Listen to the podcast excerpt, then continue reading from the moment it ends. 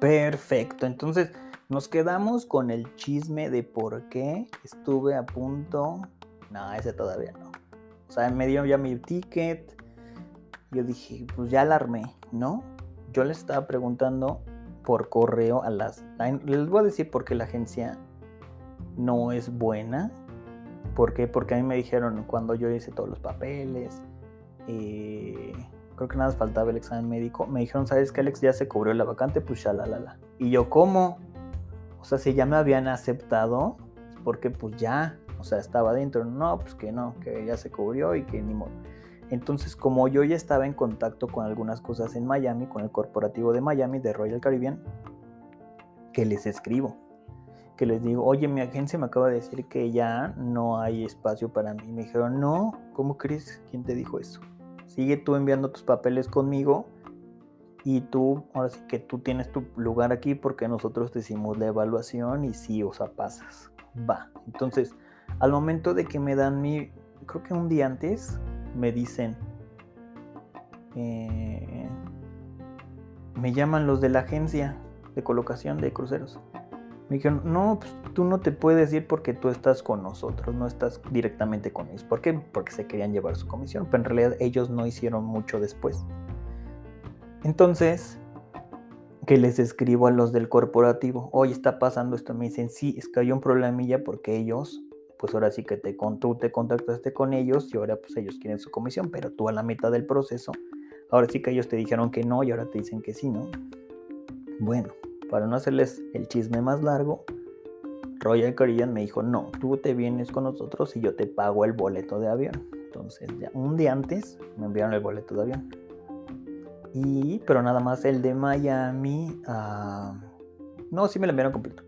Entonces ya, vuelo, llego a Miami y en ese, ya es algo, algo que no se me va a olvidar nunca. Yo traía unas botitas y pinté una, eran unas botas cafés y yo pinté una negra. Más o menos ahí como para darle, para darme estilacho a mi vida. Llego al aeropuerto de Miami con mi equipaje. Me dijeron, órale, tú vas por este lado porque no eres estadounidense. Llego y un agente de, o sea, te pasa, ¿no? Ya pasa, entre, enseñas tus, tus documentos y de repente me dicen, em, el, lo tengo por ahí escrito, porque tengo un librito que escribí acerca de eso, luego se los voy a pasar. Em, pasan mis documentos, todo, jiji, jajaja, ¿de dónde vienen? No, pues que de Cancún Playa del Carmen. Ah, pues qué bien, ¿qué haces? No, pues que soy DJ. Eres un DJ. Oye, ¿para dónde vas? No, pues que voy a trabajar en los cruceros. Ah, pues wow, qué padre. Cuando tú dices que eres DJ y, trabajas en los cruceros, todo el mundo te abre las puertas. Te sonríe o te te ven como un rockstar. A pesar de que no eras tan, tan importante. Entonces ya, me dice, oye, que muy bien, que qué canciones tocas, que a mí, yo fui con mi esposa el, año pasado a Cancún y a Playa del Carmen, me encantó, quiero volver a regresar, ¿qué hotel me recomiendas? Espero verte por allá, jijiji, nos hicimos brothers, el agente de inmigración, ¿no? Entonces yo agarro mi maletita, jijiji, muchas gracias, ¿por dónde salgo? Pues por acá. Y de repente voy caminando y que me, que me, que un policía me dice, pues a ver qué, vente para acá yo todo espantado porque dijo, ¿y ahora qué hice, no? Me dice, a ver, enséñame tus papeles. Me enseña sus papeles, bla, bla, bla, la carta de Royal Caribbean y me dice, oye, ¿por qué traes una bota de un color y otra bota de otro color, una café y una negra? Le dije, es la misma bota, nada más que una la pinté. Dije, si quieres revisar, revisa. Ya pasé todo el proceso. Me dijo, no pasa nada, nada más queríamos saber. Y ya, entonces yo dije, no, ya, ya vamos a empezar con problemas y todavía ni siquiera salgo de mañana. Entonces llego a Barcelona, un vuelo de 8 horas, ya saben, aburridísimo. Llego.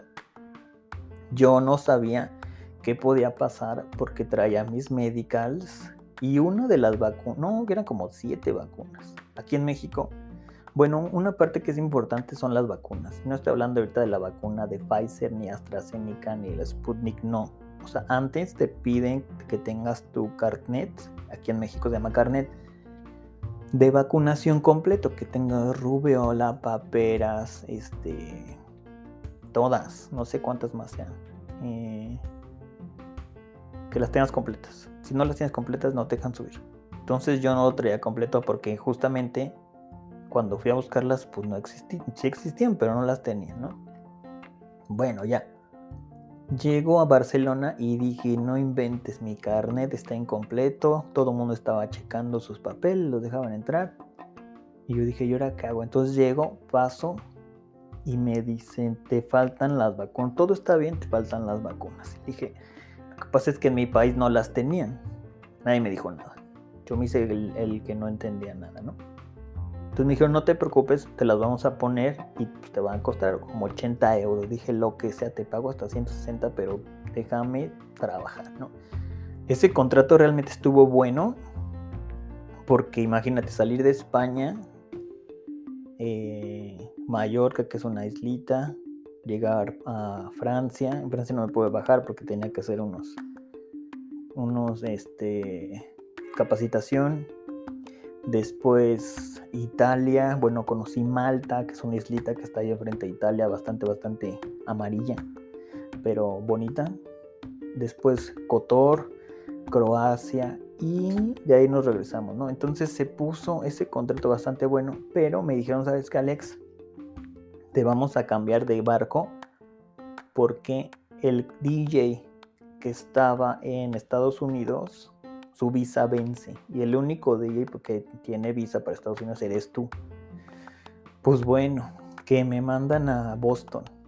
Este, me quedé unos días en Washington, como siete días, todo pagado, ya saben. Y de ahí pues ya volé a Boston y de Boston empezamos a hacer el itinerario de el Caribe. Entonces, para no hacerles el cuento más largo, la travesía empezó bastante buena hasta ahí, ¿no? Entonces, vamos a dejarlo para el siguiente episodio que se va a poner más bueno ya que aquí ya empiezan como algunos problemillas, así como de parecía novela esto. Pero bueno, estás aquí en DJ Jim Podcast, yo soy Alex Pimentel.